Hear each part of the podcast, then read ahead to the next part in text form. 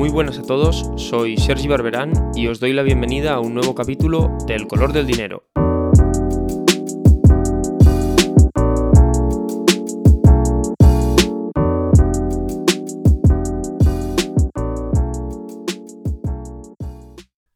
Muy buenas a todos y bienvenidos a un nuevo capítulo del color del dinero. La tarde del pasado jueves comenzó a expandirse por el mundillo financiero la noticia de una posible quiebra de una entidad bancaria estadounidense llamada Silicon Valley Bank. El viernes, menos de 24 horas después, las autoridades del estado de California anunciaron oficialmente el cierre del banco, convirtiéndolo en la segunda mayor quiebra bancaria de la historia de Estados Unidos. En el actual contexto de incertidumbre, no han faltado las voces que han comparado su colapso con el de Lehman Brothers, anunciando una inminente crisis económica global. Veamos qué le ha pasado exactamente al Silicon Valley Bank y cómo de justificados están estos discursos de pánico. Sea como sea, eh, nos acaban de llegar, eh, vemos eh, última hora, que desde Silicon Valley Bank han pedido a los empleados ahora mismo trabajar desde casa. De hecho, ya están saliendo imágenes, voy a ver si tenemos derechos para poder pincharla, pero ya han salido imágenes de las oficinas de Silicon Valley Bank vacías, José. Ya se, se, ve ese panorama, donde se han ido todos los trabajadores, les han mandado a casa, esperemos que sea para trabajar desde casa y no porque vayan a recortar. Bueno, no sabemos lo que va a pasar con la plantilla, por ahora no hay noticias. Comencemos conociendo a nuestro protagonista. El Silicon Valley Bank era un banco comercial fundado en los años 80 con sede en California. Estando lejos de los gigantes estadounidenses que todos conocemos como JP Morgan o Wells Fargo, el banco tenía un tamaño considerable, con unos activos de alrededor de 200 billones de dólares, similares a los del Banco Sabadell en España. Entre sus distintas sedes, que incluían California, el Reino Unido, China o India, empleaba un total de casi 9.000 empleados y generaba beneficios por el valor de 1,5 billones de dólares. Como su propio nombre permite intuir, el banco tenía como principal actividad la financiación de startups, principalmente del sector tecnológico, aprovechando su emplazamiento estratégico en Silicon Valley. Gracias a la rápida expansión de este sector en los últimos años, el banco había crecido en el último lustro más que en sus 25 años anteriores de existencia, consolidándose a finales de 2021 como uno de los 20 mayores bancos del país. ¿Cómo es posible entonces que, apenas un año después, el banco haya tenido que ser cerrado por el regulador? ¿Qué ha pasado en estos 365 días?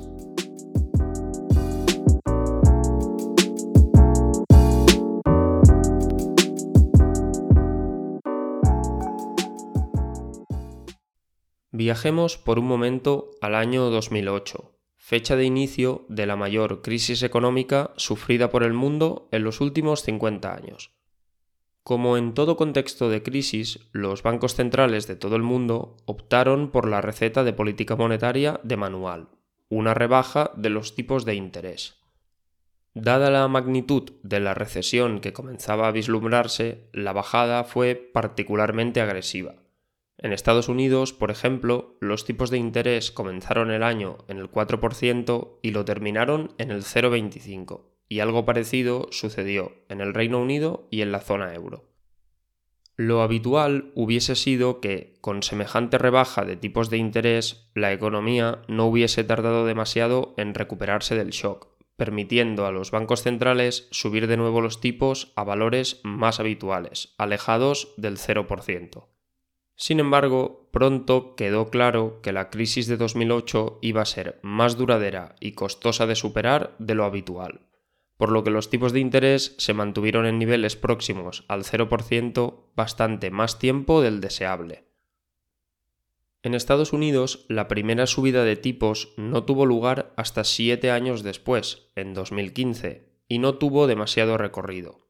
Hubo que esperar hasta 2017 para que la Reserva Federal se decidiese a encadenar distintas subidas, que terminaron en 2018 con los tipos al 2,5%, todavía muy por debajo de los niveles previos a la crisis.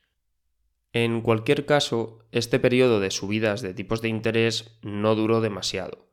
En marzo de 2020, la pandemia irrumpió en nuestras vidas, paralizó la economía y forzó a los bancos centrales a volver a relajar su política monetaria, devolviendo a todas las economías a los tipos de interés cero. Por si dichos estímulos no eran suficientes para mantener viva la actividad económica, los bancos centrales inyectaron toneladas ingentes de liquidez. En otras palabras, imprimieron dinero a un ritmo nunca visto anteriormente. Esto es así hasta el punto que se estima que una quinta parte de todos los dólares impresos en la historia se crearon solo en el año 2020. Esta misma dinámica se mantuvo en 2021, y no fue hasta que el monstruo de la inflación comenzó a aparecer a finales de dicho año que las políticas monetarias ultraexpansivas se interrumpieron. El resumen de todo ello es que, por distintos motivos, el mundo occidental en general y Estados Unidos en particular ha experimentado una década y media entre 2008 y 2022 de tipos de interés extraordinariamente bajos y una liquidez totalmente desmesurada, elementos idóneos para la aparición de toda clase de burbujas.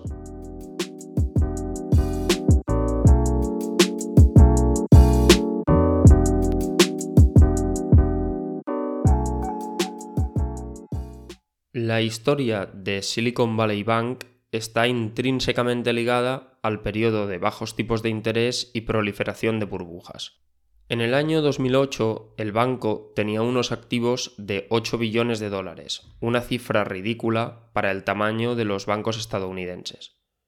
En 2019, antes del estallido de la pandemia, la cifra ya había crecido hasta los 71 billones de dólares, equivalente a multiplicar por 9 las dimensiones del banco en 10 años. En 2021 la cifra se había más que duplicado, con activos alrededor de los 200 billones, acumulando un crecimiento casi exponencial desde la crisis financiera. Este crecimiento solo se entiende en el marco del boom vivido por Silicon Valley los últimos años. Aunque la región ha sido siempre un polo de innovación tecnológica, nunca antes se había visto semejante proliferación de startups, fondos de venture capital dedicados a descubrir el próximo Google y publicidad de los famosos unicornios en todos los lados. Este boom ha sido posible gracias a la existencia del dinero barato, fruto de los tipos de interés al 0%, que ha permitido financiar sin apenas coste proyectos muy arriesgados que nunca compensaría llevar a cabo en un entorno financiero más normal. Todo este dinero barato que ha fluido hacia Silicon Valley necesitaba un lugar donde almacenarse, y dicho lugar no era otro que Silicon Valley Bank. El rápido crecimiento de los activos del banco es en realidad un rápido crecimiento de los pasivos o depósitos, es decir, de clientes que abrían sus cuentas en el banco para guardar allí su dinero, siendo estos clientes las propias startups o fondos de inversión cuyo foco estaba en empresas o proyectos en la zona. Desde este punto de vista, el banco estaba teniendo un rotundo éxito comercial, atrayendo a nuevos clientes a un ritmo impresionante y que ya querrían para sí muchos de sus competidores. Es posible que, llegados a este punto, pensemos, pues ya sabemos qué ha pasado, Silicon Valley Bank cogió el abundante dinero de los depósitos, lo invirtió en activos muy arriesgados y lo perdió todo, quedándose sin fondos para garantizar los depósitos. Este es un patrón muy común en las crisis bancarias, pero sorprendentemente no aplica al caso de hoy.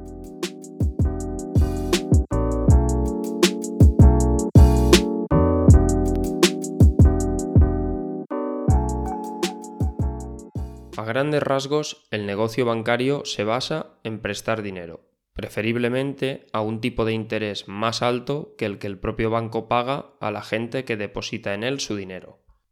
Por tanto, el objetivo del banco es intentar que, en la medida de lo posible, el crecimiento de los depósitos vaya acompañado de un crecimiento de los préstamos. Para Silicon Valley Bank seguir esta lógica fue imposible. Entre 2020 y 2021 los depósitos del banco se casi duplicaron, aumentando en 100 billones de dólares. Por mucho que lo intentase, la entidad no fue capaz de prestar una cifra mínimamente similar en tan solo un año. Y los préstamos solo aumentaron en 20 billones de dólares, cinco veces menos.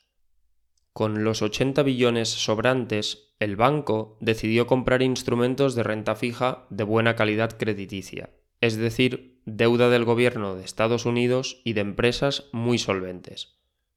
Esta deuda tiene un perfil de riesgo muy bajo y proporciona ciertos intereses a su poseedor, por lo que actúa como un sustituto bastante digno de los préstamos que el banco no conseguía colocar. El problema, por tanto, no fue lo que Silicon Valley Bank compró con el dinero de los depósitos, sino el momento en el que lo compró. En 2021, los tipos de interés registraron los valores mínimos desde que hay datos. En consecuencia, los bonos del gobierno estadounidense y de las compañías privadas más solventes registraron los precios más altos de su historia, ya que se consideraba que el riesgo de que no se devolviese el dinero era cercano a nulo. Con la entrada de 2022, el panorama cambió muy rápidamente. Ante las primeras señales de la aceleración de la inflación, la política de tipos de interés cero llegó a su fin entre enero y diciembre, la Reserva Federal subió los tipos de interés 425 puntos básicos, pasando del 0,25% al 4,5%. Esta rápida subida tuvo, al menos, dos consecuencias directas para el balance del banco. La primera es que el mundo de las startups tecnológicas comenzó a tambalearse.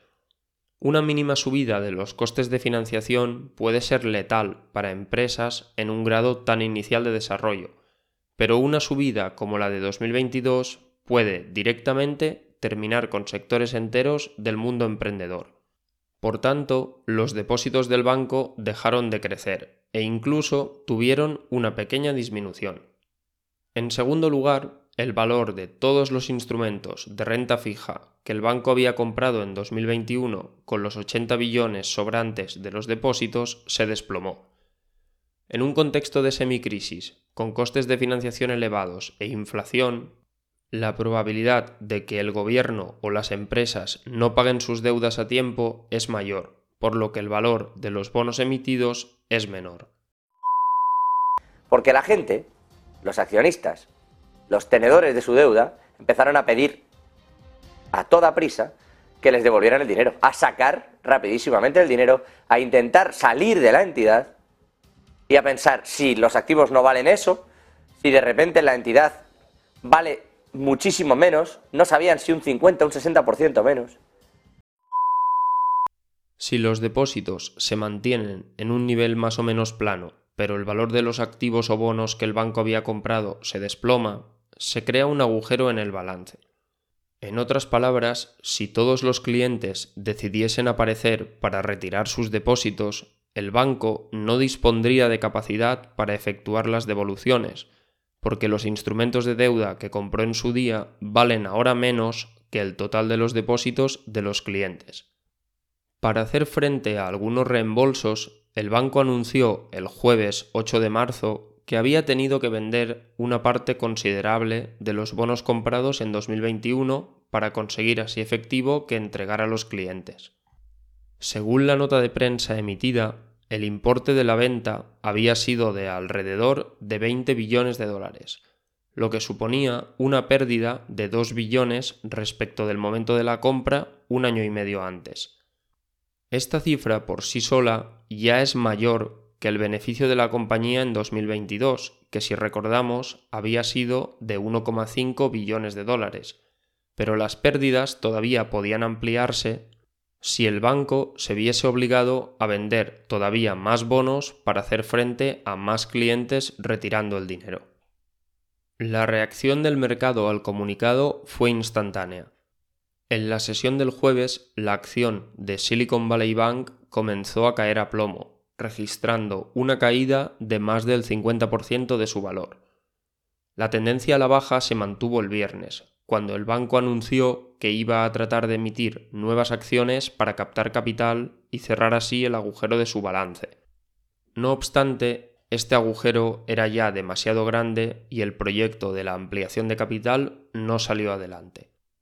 El mismo viernes, el banco recibió solicitudes de clientes para retirar su dinero por un valor aproximado de 40 billones de dólares, una cifra infinitamente mayor de la que estaba capacitado para afrontar, y que hubiese exigido nuevas ventas de bonos cuyas pérdidas hubiesen terminado quebrando a la entidad. Como medida preventiva, el regulador del estado de California optó directamente por cerrar el banco a media mañana, confirmándose así la mayor quiebra bancaria en Estados Unidos desde el año 2008. En Estados Unidos, la Corporación Federal de Seguros de Depósitos ordenó la intervención del Silicon Valley Bank. Ese banco especializado en startups y empresas de tecnología acumuló 81% de pérdidas desde este miércoles. Tras las retiradas generalizadas de clientes después de que el banco anunciara esta semana que perdió casi 2 mil millones de dólares en la venta de activos para no quedarse sin liquidez. Las acciones de otros bancos regionales también se detuvieron en medio de una liquidación del mercado. Las autoridades tomaron ya medidas para proteger los depósitos. Todos los clientes con fondos asegurados, esto es hasta 250 mil dólares, tendrán pleno acceso a ellos como muy tarde el próximo lunes. Dos aspectos merecen un comentario en esta historia. En primer lugar, ¿qué pasa con los depósitos de los clientes ahora que el banco ha quebrado? Como sucede en Europa, los depósitos están garantizados hasta una determinada cantidad, que en Estados Unidos es de 250.000 dólares. Todas las cuentas con saldos por debajo de dicha cantidad recuperarán su dinero sin problemas, mientras que los saldos superiores deberán esperar a la liquidación de activos del banco para ver qué parte pueden recuperar. Por lo que sabemos a fecha de hoy, dado que la mayoría de clientes eran empresas, solo un 7% de las cuentas tenían saldos inferiores a 250.000 euros, así que la asunción de pérdidas será generalizada para los clientes del banco. En segundo lugar, ¿cómo ha podido suceder esto? ¿Puede expandirse a otros bancos? A diferencia de lo sucedido en 2008, cuando las malas prácticas bancarias amenazaron con llevarse por delante a todo el sector, el caso de Silicon Valley Bank es difícilmente reproducible. Existen multitud de instrumentos que un banco puede utilizar para, si se ve forzado a comprar bonos a tipos de interés muy bajos en un momento del tiempo, protegerse del riesgo de que los tipos vuelvan a subir y sus bonos pierdan valor. Estos instrumentos no son especialmente complejos y cualquier banco los usa a diario, pero por algún motivo que aún desconocemos, Silicon Valley Bank no tenía contratados estos instrumentos, lo que le ha llevado a no poderse proteger del cambio de entorno de política monetaria y terminar quebrando. En este sentido, el suceso está limitado a todos aquellos bancos que estén en una situación similar. Incremento brutal de los depósitos en poco tiempo, compra de bonos en precios máximos históricos por la incapacidad de aumentar la cartera de préstamos y no contratación de instrumentos de cobertura de tipo de interés. Aunque podríamos ver en los próximos días a otras entidades caer, es muy posible que todas sean de un mismo perfil, entidades relativamente recientes de tamaño medio y con poca experiencia. El suceso, por tanto, ha sido grave y se dejará sentir en el sector tecnológico y de startups, pero no puede compararse con la quiebra de Lehman Brothers de ninguna forma. Si un pánico bancario está en camino, no será por causa de Silicon Valley Bank.